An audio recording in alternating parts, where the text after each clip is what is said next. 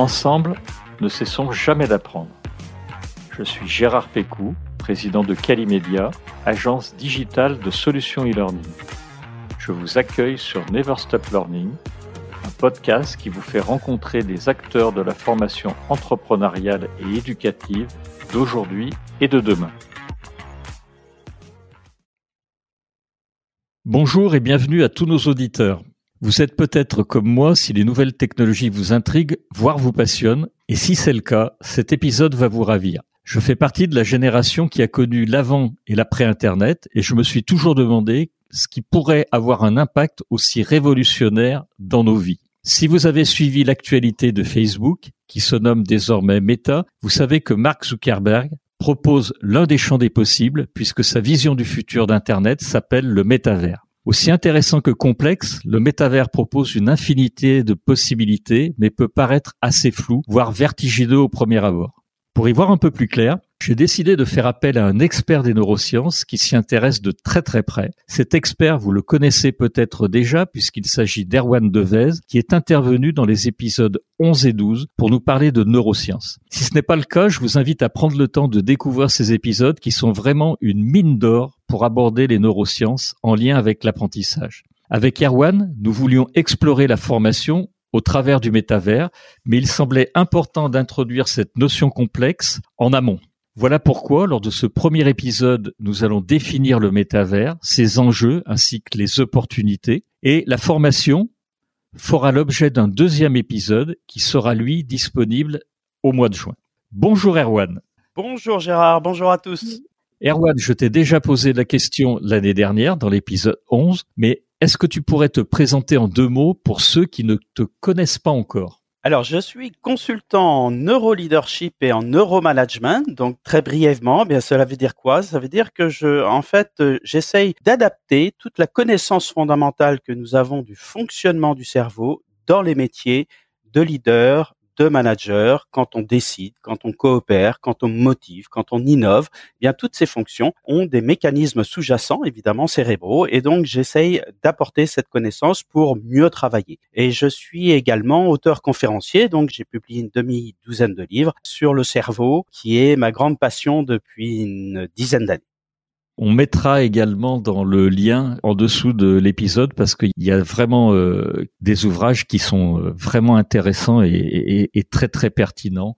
Donc on remettra tes ouvrages euh, dans le lien.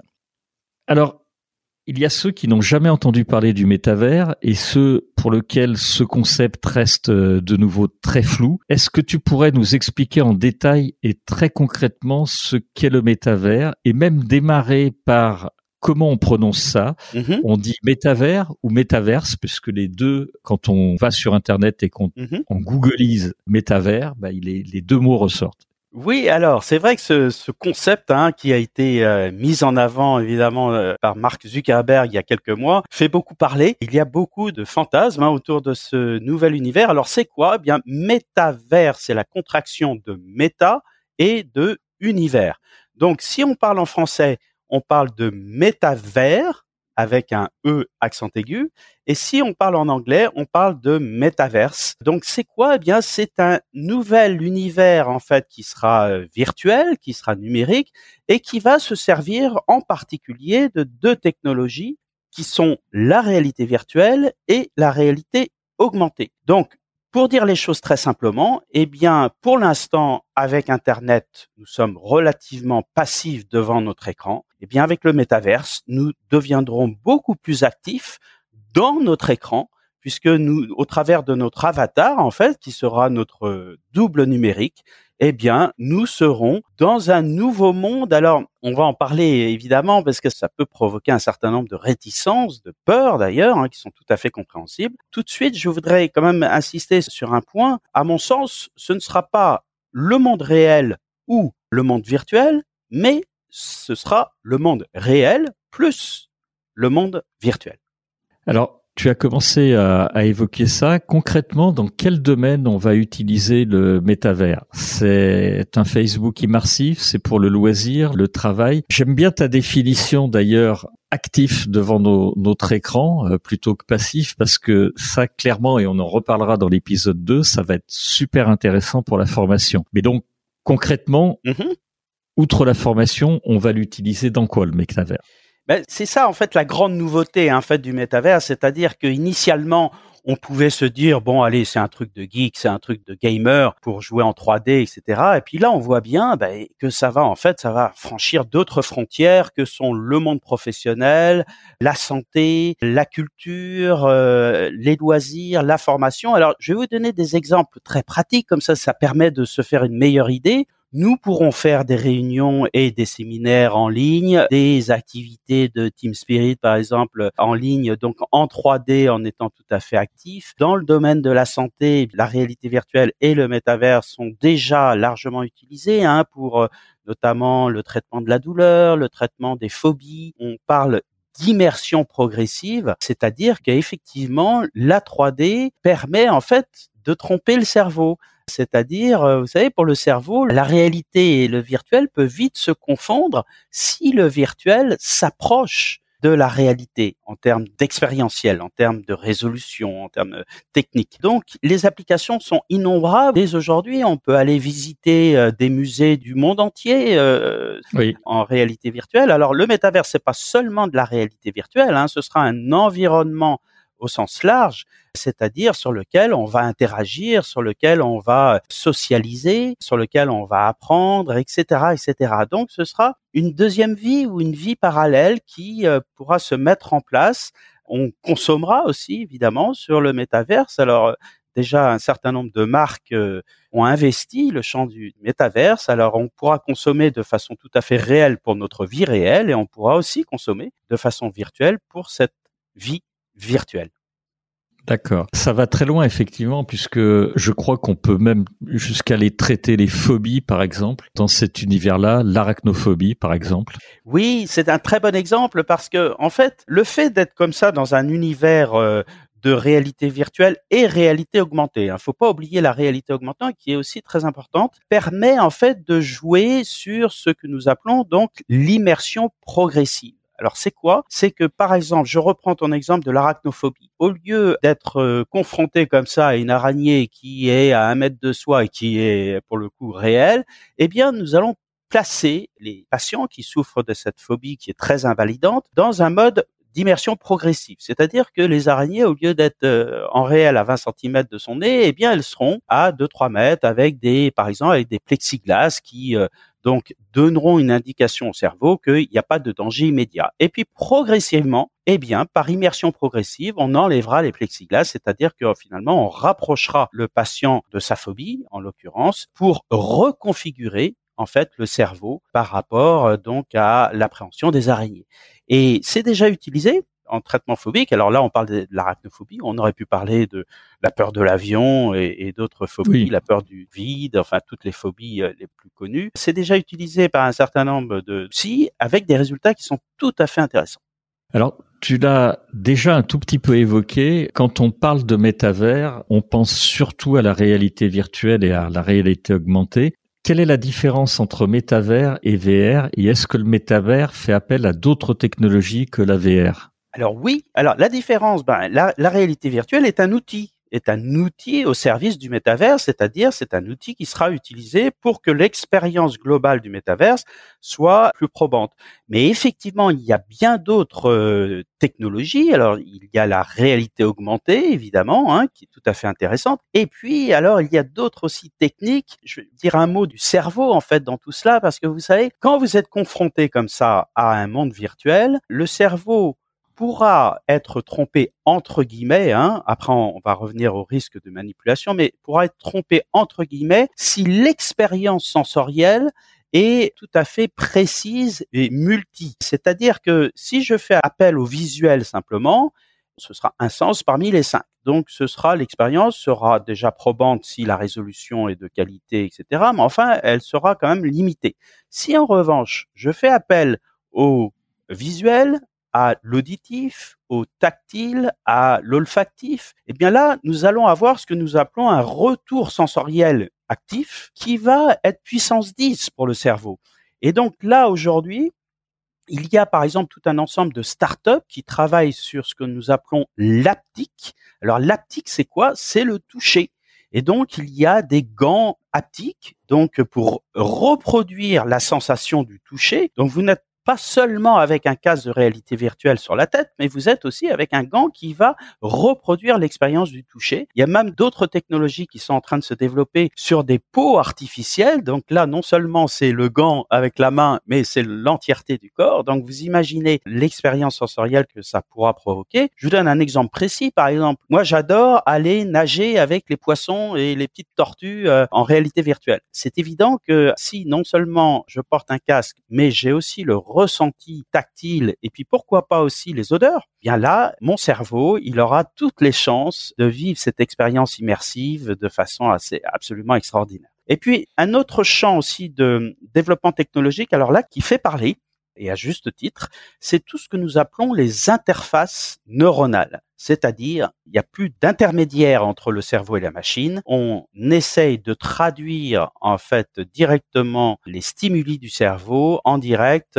pour répondre à la machine. Alors, les interfaces neuronales, elles sont déjà utilisées, développées depuis un paquet d'années, notamment dans l'univers de la santé et notamment dans l'univers du handicap pour les paraplégiques, tétraplégiques, évidemment. Si on arrive finalement à disséquer ce que le cerveau pense en temps réel et à le convertir immédiatement au niveau de la machine, eh bien, vous imaginez combien ça pourra faciliter, en fait, la vie de ces personnes en situation de handicap. Pour être très franc, il y a aussi aujourd'hui d'autres foyers de recherche sur les interfaces neuronales et sur euh, des dimensions qui sont beaucoup plus discutables. Alors, je vais vous parler de Elon Musk, qui, au travers de sa filiale Neuralink, par exemple, développe des implants mémoriels en partant du principe que l'intelligence artificielle sera tellement plus puissante que l'intelligence humaine qu'il faudra s'équiper entre guillemets d'implants mémoriels pour booster en fait l'intelligence humaine. C'est plus que contestable. Hein. On voit aussi euh, derrière le développement de cette technologie, la tentation euh, transhumaniste, défier euh, les capacités humaines, de défier même euh, la finitude, hein, la mort. Et là, c'est un champ vraiment qu'il faut suivre en fait de très près parce que d'ailleurs Elon Musk, quand il parle de ces interfaces neuronales, il parle tout de suite du domaine de la santé, il parle tout de suite du handicap, etc. Donc ce sur quoi évidemment on ne peut que prêter une oreille très attentive, mais ensuite quand on arrive sur l'autre sujet qui est d'équiper les êtres humains d'un plan euh, mémoriel ou autre, c'est plus que discutable évidemment. Et 99% des chercheurs en neurosciences avec lesquels je travaille ne sont pas vraiment dans cette optique-là d'hommes euh, un petit peu surboostés. Donc voilà, il faut suivre ça de très près. Toutes ces nouvelles technologies sont absolument enthousiasmantes, exceptionnelles, donne des nouvelles opportunités qui sont vraiment, c'est du jamais vu, mais aussi elle pose un certain nombre de questions en termes d'éthique, en termes philosophiques, en termes de régulation. Et donc, il faut aborder tout cela de façon, euh, moi je dis toujours, il faut être ni dans la diabolisation, ni dans la naïveté. Tout à fait. Je voulais revenir parce que tu nous expliquais que pour tromper le cerveau, il fallait aller vers l'hyperréalisme et pour poursuivre sur la techno. Aujourd'hui, je crois qu'on commence à avoir du matériel euh, qui est commence à être en, en 3K. On va rapidement aller vers alors le 4. Euh, je parle des casques à réalité virtuelle parce que les télévisions, par exemple, sont déjà ou les écrans sont déjà sur du 8K et l'œil est en 16K. Ça veut dire qu'il faudra pousser jusqu'au 16K pour qu'on soit dans l'hyper-réalisme ou des casques qu'on a aujourd'hui qui sont 3 et qui vont aller vers le, le 4 puis le, le 8 seront déjà suffisants pour être hyper réalistes en fait, c'est la question fondamentale et c'est pour ça qu'il faut regarder euh, ces nouvelles technologies de très près. C'est que effectivement, les progrès technologiques ont été assez bluffants. Vous avez aujourd'hui des casques à 350 euros sur le marché grand public qui déjà ont des technologies tout à fait avancées. Ces mêmes casques qui valaient euh, 2000, 3000 euros il n'y a pas si longtemps.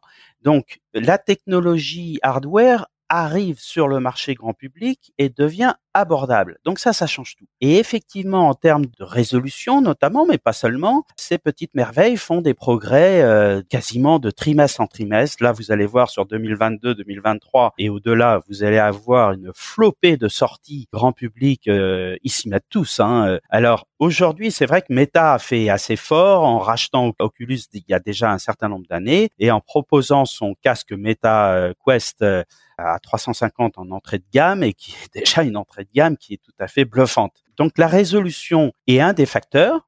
Donc 4K, 8K. Là, tout dernièrement, moi, j'ai expérimenté un, film en 10K euh, qui est assez bluffante. Et comme tu le disais, effectivement, l'œil humain, c'est 16K. Hein, donc on s'en rapproche. Il y a aussi d'autres facteurs technologiques qui rentrent en jeu. Le, champ de vision, par exemple, pour éviter d'avoir cette vision en tunnel hein, qu'on peut avoir avec certains casques.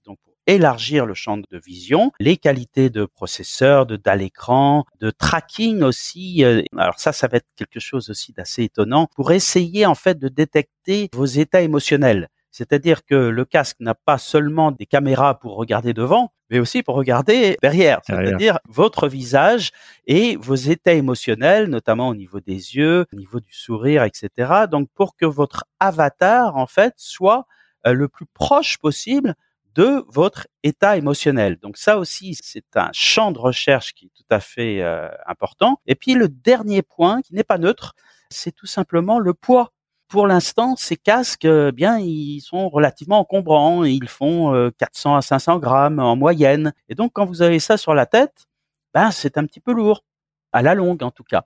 Et là, on voit aussi très nettement, eh bien, différentes entreprises là qui travaillent en fait sur l'allègement, plus grande de simplification en fait et, un allègement des technologies. Un dernier point aussi euh, qu'il faut suivre de près, c'est que vous savez ces, ces petites machines là, ces petits casques de réalité virtuelle, ils n'aiment pas la lumière. Donc euh, pour l'instant, eh bien, quand vous utilisez tel ou tel casque, vous êtes plutôt chez vous. C'est un défi technologique de plus et euh, voir évidemment à terme utiliser ces casques de réalité virtuelle dehors. Imaginez par exemple un, exemple parmi tant d'autres pour des sportifs de haut niveau, pour euh, rentrer en expérience immersive, pour euh, par exemple se dire tiens ça fait quoi d'être sur le central de Roland Garros quand j'ai 18 ans et que euh, j'arrive et que voilà j'ai toute la pression derrière moi? Eh bien bien évidemment voilà ces casques pourront aussi trouver un intérêt à ce niveau-là. D'accord. Alors sur les émotions, j'avais juste un commentaire parce que effectivement, euh, tu en as parlé, la lecture des états émotionnels euh, complexes, ça sera également, mais on en parlera dans l'épisode 2, un vrai atout dans la formation. J'avais une question en plus, et pour clore le sujet, c'est que si on arrive à avoir vraiment des technos qui seront en 16K avec des capteurs haptiques, ça veut dire que notre cerveau, il sera totalement bluffé, qu'on sera incapable de faire la différence entre la réalité et le virtuel. On en sera vraiment là? Alors oui, ça c'est la question fondamentale. C'est vrai que plus nous allons vers un degré de précision important et plus nous allons vers un retour euh, sensoriel euh, actif et multisensoriel, plus nous allons tromper le cerveau. Et très objectivement aujourd'hui pour ceux qui ont déjà utilisé des casques euh, de réalité virtuelle grand public, c'est déjà bluffant. Déjà, on est parfois on est saisi en fait par euh, le degré de vraisemblance. Donc, euh, c'est ce qui fait la différence avec l'ancien monde entre guillemets. Vous vous rappelez des différentes initiatives qui avaient été menées il y a déjà un petit moment euh, sur le sujet, eh bien en fait le cerveau c'était un peu gaming mais un peu enfantin, c'est-à-dire que les qualités de résolution étaient insuffisantes en fait pour tromper le cerveau. Donc le cerveau au bout d'un moment disait bon bah c'est bien gentil vos histoires de technologie là mais j'y crois pas. Plus on va aller vers cet euh, hyper réalisme et cette lecture des états émotionnels, plus on va tromper le cerveau. Et encore une fois, c'est déjà bluffant aujourd'hui. Ce sera encore plus dans un an, dans deux ans. Donc là, on n'est pas à se dire, ah oui, euh, peut-être que cette technologie sera prête dans dix ans. Non, cette technologie pour tromper le cerveau, entre guillemets, elle est déjà prête et elle va s'intensifier, si vous voulez. Donc, dans un an, dans deux ans, dans trois ans, on aura encore des casques de meilleure qualité. Et de la même façon, le métaverse, ça va pas être euh, un bouton on/off. On va pas se dire ah oui, le métaverse ce sera prêt en 2025 ou en 2030. Il y a effectivement des projections. Euh, euh, Zuckerberg, lui, a annoncé effectivement entre 5 à 10 ans pour que le métaverse devienne mature. Mais le métaverse ou les métaverses d'ailleurs, ils vont, si vous voulez, s'étoffer, grandir, progresser au fur et à mesure en fait euh, des mois, des années. Donc euh, c'est effectivement euh, pour le cerveau et quand on est neuroscientifique évidemment, on est obligé de s'intéresser à cela parce que on dit toujours pour le cerveau l'intention vaut l'action. Donc quand on arrive finalement à avoir une visualisation extrêmement proche de la réalité, eh bien effectivement, on a les retours émotionnels en conséquence, c'est-à-dire que effectivement, on va générer des émotions qui vont être d'ailleurs très troublantes hein, et qui vont poser un certain nombre de questions, c'est évident. D'accord. En fait, tu faisais référence euh, tout à l'heure, mais on, va pas développer. Si on, veut rester dans la zone 30-40 minutes, j'imagine que tu faisais référence à Second Life, qui est arrivé il y a une vingtaine d'années, qui était un, univers aussi virtuel euh, avec la technologie de l'époque et qui a fait un flop. Les promesses étaient trop ambitieuses probablement pour l'époque. Et ça, le métaverse, donc, euh, on a aujourd'hui toute la techno et encore plus dans ce qui va arriver. On peut pas passer euh, à côté. Il y a des applications positives. On en a parlé. Elles sont nombreuses. Mais je crois qu'il existe aussi des risques pour la santé. Notamment, il y a un risque euh, très très addictif de cette techno et on va retrouver notre ami la dopamine.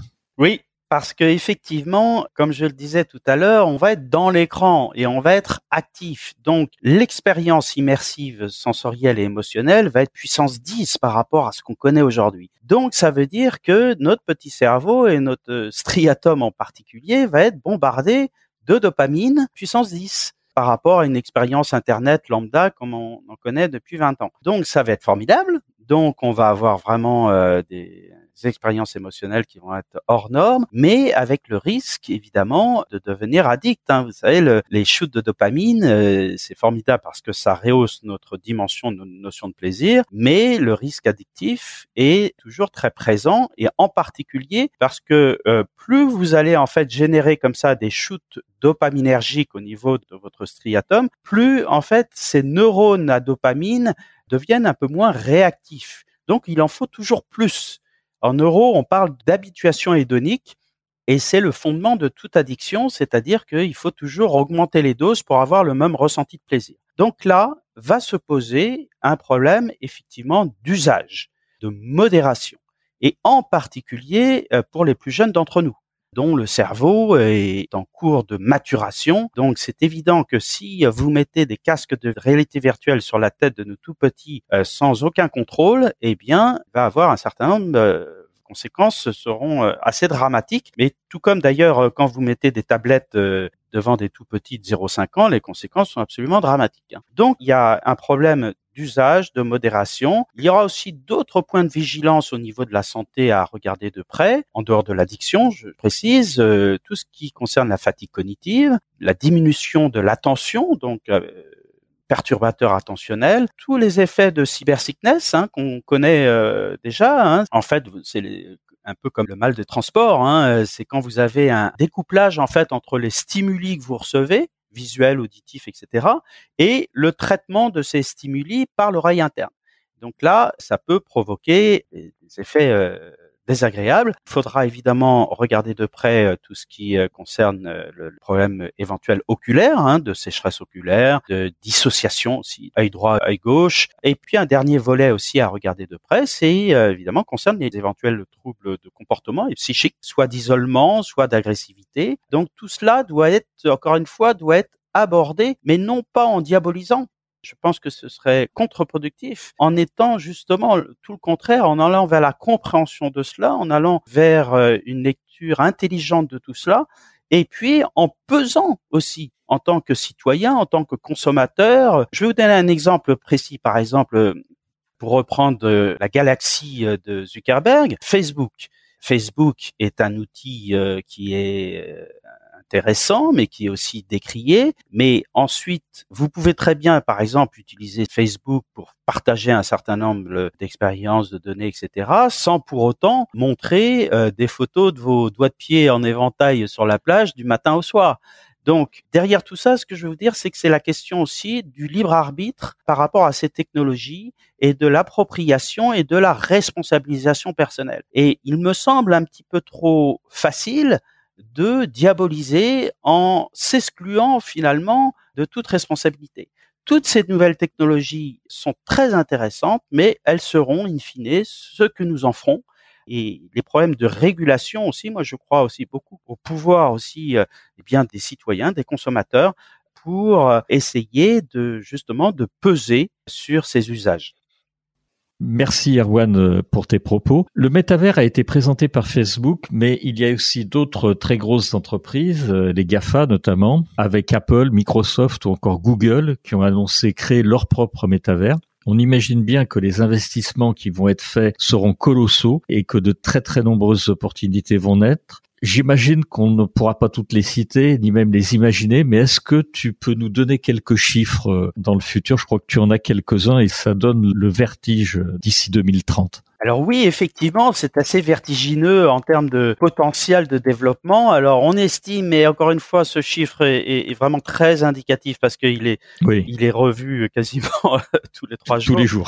on estime que ce marché euh, pourra atteindre 1500 milliards de dollars hein, à horizon 2030. Euh, Meta, Zuckerberg a affiché une ambition d'avoir un milliard d'utilisateurs dans le monde à 2030 avec euh, des millions d'emplois en fait à la clé hein, dans le domaine des créateurs, des développeurs, etc.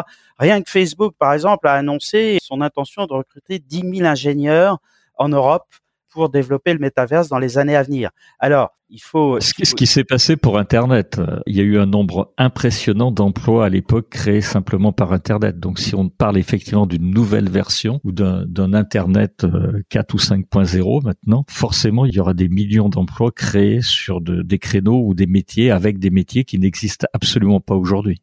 Oui, et là encore, il faut être extrêmement euh, vigilant parce que vous imaginez par exemple que si euh, Facebook, euh, enfin Meta, pardon, tient sa promesse, recrute 10 000 ingénieurs en Europe parmi les meilleurs, eh bien Meta va assécher le savoir, la connaissance, le génie européen sur toutes ces dimensions-là. Donc, au niveau de l'Europe, au niveau aussi euh, de la France, il y a euh, des enjeux de souveraineté derrière tout ça. Et le mot souveraineté, il est, redevenu furieusement à la mode, en particulier depuis euh, deux ans de Covid et un mois de guerre en Ukraine, c'est évidemment maintenant, et alors les textes sont au premier rang de tout cela, tout ce développement des technologies, évidemment, renvoie à des enjeux de souveraineté. Tu disais tout à l'heure, à juste titre, que les GAFAM euh, sont au premier rang de tout ça. Oui, avec leur équivalent chinois également, oui, bien sûr. Et là, on va avoir un, un certain nombre de questions qui vont se poser. Alors la première, c'est des questions de libre concurrence pour euh, éviter les abus de position dominante, hein, des abus de position euh, monopolistiques. Il y a beaucoup, beaucoup de débats aujourd'hui aux États-Unis sur le sujet. Meta est toujours un peu dans l'œil euh, du cyclone, donc il est tout à fait possible que prochainement Meta ait l'obligation, par exemple, de se séparer d'un certain nombre de ses entités. Alors Mark Zuckerberg visiblement met le paquet sur le métaverse. C'est peut-être aussi qu'il anticipe à court terme ou moyen terme qu'il devra pour la libre concurrence, être obligé de se séparer d'Insta ou de Facebook ou d'autres de ces entités. Le deuxième enjeu, c'est ce que nous appelons l'interopérabilité. Ça veut dire que est-ce que on pourra se balader d'un métaverse à l'autre de façon libre avec son avatar et que tous ces métavers seront finalement interopérables l'un à l'autre, c'est-à-dire qu'en fait on circulera d'une plateforme à l'autre sans à chaque fois tout devoir euh, racheter, euh, rééquiper, etc. Vous voyez tout de suite les enjeux colossaux au niveau euh, évidemment business et au niveau leadership qui se posent derrière cette question de l'interopérabilité. Le troisième enjeu, c'est l'enjeu de la protection des données, évidemment. Vous allez laisser, votre avatar va laisser d'innombrables données personnelles, professionnelles derrière euh, vos passages sur euh, tel ou tel métaverse. Donc ça, c'est vraiment un enjeu démocratique hein, majeur. Et puis le dernier point, eh bien, c'est le respect des personnes, évidemment, et l'anonymation. Alors pour l'instant, effectivement, l'anonymat est euh, de règle sur un certain nombre de réseaux sociaux. c'est très difficile de lever l'anonymat, même en cas de dysfonctionnement évident. Vous avez peut-être vu qu'il y a quelques semaines, il y a déjà eu un premier dépôt de plainte en fait pour harcèlement dans le monde virtuel. Alors ça peut faire sourire, mais une fois que vous avez mis un casque de réalité virtuelle sur la tête et que vous êtes allé vous promener dans ces univers, vous comprenez tout à fait pourquoi les risques sont là d'harcèlement. Euh, vous savez, déjà euh, sur des plateformes comme Insta, euh, vous avez des harcèlements numériques qui font beaucoup de mal et qui font beaucoup de victimes, notamment parmi les plus jeunes et notamment parmi nos jeunes adolescents. Vous imaginez que on puisse avoir aussi de telles formes de harcèlement, mais cette fois-ci, vous êtes en réel, en 3D, euh, et vous interagissez vraiment de façon très active, bien évidemment que les risques sont là. Donc là, nous avons des vrais enjeux de régulation. Je veux dire, à titre personnel, moi, je suis évidemment pour une levée totale de l'anonymat. Ce qui est interdit dans le monde réel devrait être interdit dans le monde virtuel. que ce soit sur les réseaux sociaux, que ce soit dans le métaverse ou autre. Voilà, ce sont des enjeux en fait humains, humanistes, démocratiques qui sont absolument essentiels si on ne veut pas aller dans un monde euh, totalement euh, dystopique et qui va effrayer la Terre entière. Alors, on va arriver à la dernière question. L'intérêt pour les entreprises euh, lambda de tout ça, qui ne seront pas directement concernées par le développement de contenu ou de matériel en rapport avec le métavers, comment elles vont pouvoir bénéficier de cette révolution métavers? En fait, euh, progressivement, je pense quasiment toutes les entreprises seront intéressées au métaverse et auront intérêt à s'y mettre. Alors déjà, ben, l'évidence, hein, notre monde du travail, il est en train de se transformer de façon radicale avec une hybridation présentielle distancielle de plus en plus importante. Pour l'instant, on fait ce qu'on peut avec des technologies. Euh, je vais pas citer euh, telle ou telle visio plus qu'une autre, mais enfin bon, ça reste euh, évidemment relativement basique dans euh, l'organisation du travail, de des réunions de travail, des séminaires de travail, et eh bien évidemment là le métaverse va prendre toute sa son envergure si j'ose dire. Moi pour ma part, je pense qu'en fait euh, équiper euh, ses collaborateurs d'un casque de réalité virtuelle sera aussi courant que équiper ses collaborateurs aujourd'hui de smartphones ou d'ordinateurs portables parce que bien évidemment ça permettra en fait de travailler de façon plus ludique, plus hybride, plus efficace. Donc là, rien que pour cette angle-là, ce sera intéressant. Et puis, eh bien, en termes d'immersion, en termes de simulation,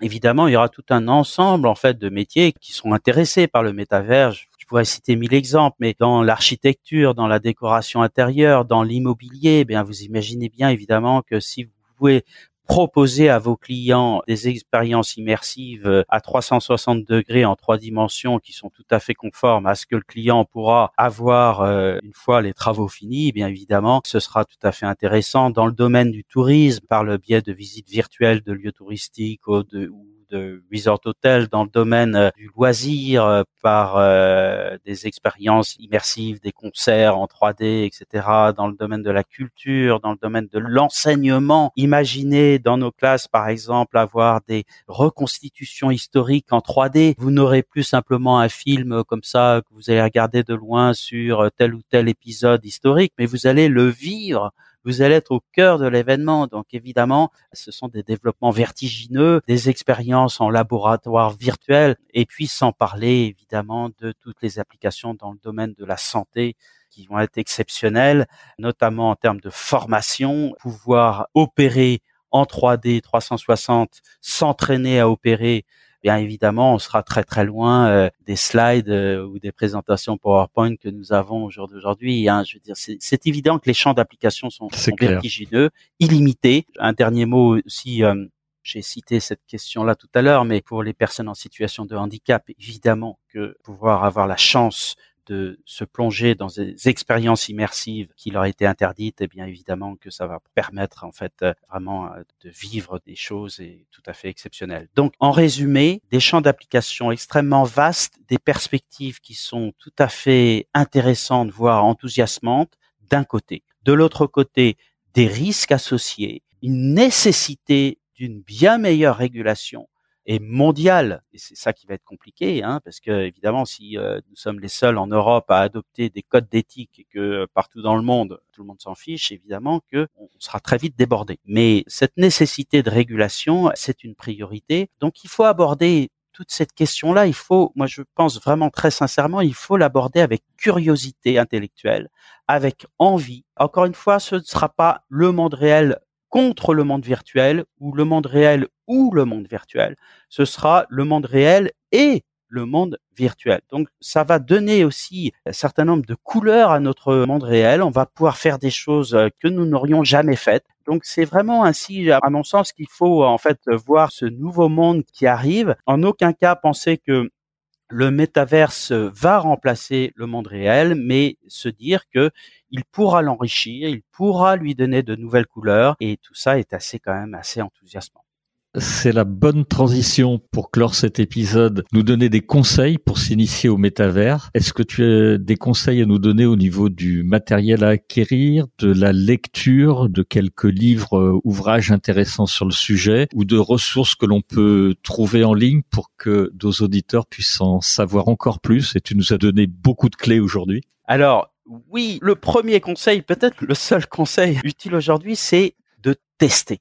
Mettez un casque de réalité virtuelle sur votre tête et explorez toutes ces dimensions. Souvent aussi, les peurs euh, jaillissent d'une méconnaissance. Moi, j'interviens beaucoup sur le sujet et en général, quand je vois des gens qui sont très réfractaires, je leur pose une seule question. Je leur dis, mais est-ce que vous avez déjà testé? Alors, avant de tester le métaverse en soi, je leur demande déjà, est-ce que vous avez testé ces nouvelles technologies de réalité virtuelle, de réalité augmentée, etc. Et en général, on voit que ces peurs naissent aussi de la méconnaissance. Donc, tester ces casques. On a encore une fois, on a la chance aujourd'hui d'avoir grosso modo, dans le domaine du grand public, les casques vont de 300 à 2000, euh, 3000 euros. Alors évidemment, 2000, 3000 euros, ce sont, déjà, on n'est plus dans des, des prix très abordables. Mais on a encore une fois, à 300, 400 euros, on a des produits qui sont de grande qualité. Donc, il s'agit dans un premier temps, voilà, de tester tout cela. Deuxièmement, de regarder, alors dans la presse, pas seulement chez nous, mais euh, pour ceux qui euh, parlent l'anglais aussi, d'aller faire euh, une petite veille en fait sur ce qui se dit autour du métaverse, mais d'essayer d'avoir une approche, encore une fois, presque une approche de chercheur par rapport à tout ça, et de ne pas tomber dans ce qu'on appelle parfois la pensée paresseuse, c'est-à-dire de se dire oh oui, bon, tout ça c'est n'importe quoi, c'est complètement débile, c'est complètement non. Essayez de décrypter un peu tout ça et donc de diversifier les sources d'informations. C'est tout aussi intéressant, euh, par exemple, de regarder ce que pensent les neuroscientifiques de tout ça, les philosophes de tout cela, les techs, les gamers, etc. Moi, je fais une pige assez complète. Je vais sur aussi un certain nombre de sites qui sont plus réservés euh, vraiment au gaming et au geek, hein, et qui euh, sont tout à fait intéressants parce que ils ont l'antériorité ça fait déjà bien des années qu'ils sont sur ce domaine-là et ils s'ouvrent aussi. Ils ont bien compris en fait que euh, voilà euh, le, gaming pour ceux qui aiment c'est très bien, mais ils ont bien compris que cette technologie allait aller très largement au-delà. Donc voilà, il y a beaucoup de choses à regarder, à étudier. Un dernier conseil peut-être pour vos enfants c'est un domaine qui va énormément se développer, qui va énormément recruter. Donc aujourd'hui, quand on se pose mille questions euh, sur le choix euh, d'études, par exemple, euh, pour ses enfants, eh bien c'est évident que tout ce qui est autour de la tech, de la digitalisation, du développement comme ça de ces technologies de réalité virtuelle, de réalité augmentée, au-delà de métaverse, c'est extrêmement intéressant à suivre et c'est évidemment l'avenir. Un très très grand merci euh, Erwan puisque tu nous as donné, euh, je le disais tout à l'heure, énormément de clés pour une meilleure compréhension de ce champ des possibles qu'est le métavers. Je voulais remercier également tous nos auditeurs qui sont allés euh, avec nous à la fin de, de, ce podcast. Et puis, donc, je voulais rappeler que on aura, grâce à cette première partie, un deuxième épisode où on parlera des applications concrètes et des opportunités plus spécialement dans la formation grâce au métavers, puisque tu l'as dit, on va pas revenir dessus, mais le champ des possibles est clairement illimité. Tu en as cité plein et on verra que ce champ des possibles dans la formation, il y aura également beaucoup de choses à faire. Un très grand merci à toi, Erwan. Et puis, euh, eh bien, je te dis à très bientôt pour le deuxième épisode. Merci infiniment Gérard et merci à, tous les amis de Calimedia et bravo, bravo pour euh, tout ce que vous faites et, et, surtout pour la façon dont vous appréhendez tout ça qui me semble à la fois euh, intelligente et ouverte. Et on a besoin d'intelligence et d'ouverture. C'est un très beau compliment euh, que tu nous fais, Erwan. Un très grand merci et à très vite. Au revoir. Merci à tous.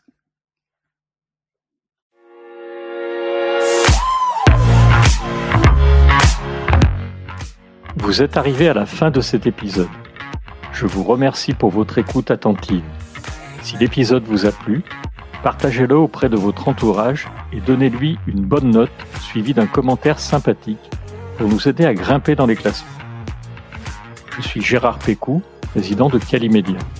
Si vous cherchez une solution e-learning, rendez-vous sur calimedia.fr. Notre équipe vous accompagnera avec un très grand plaisir.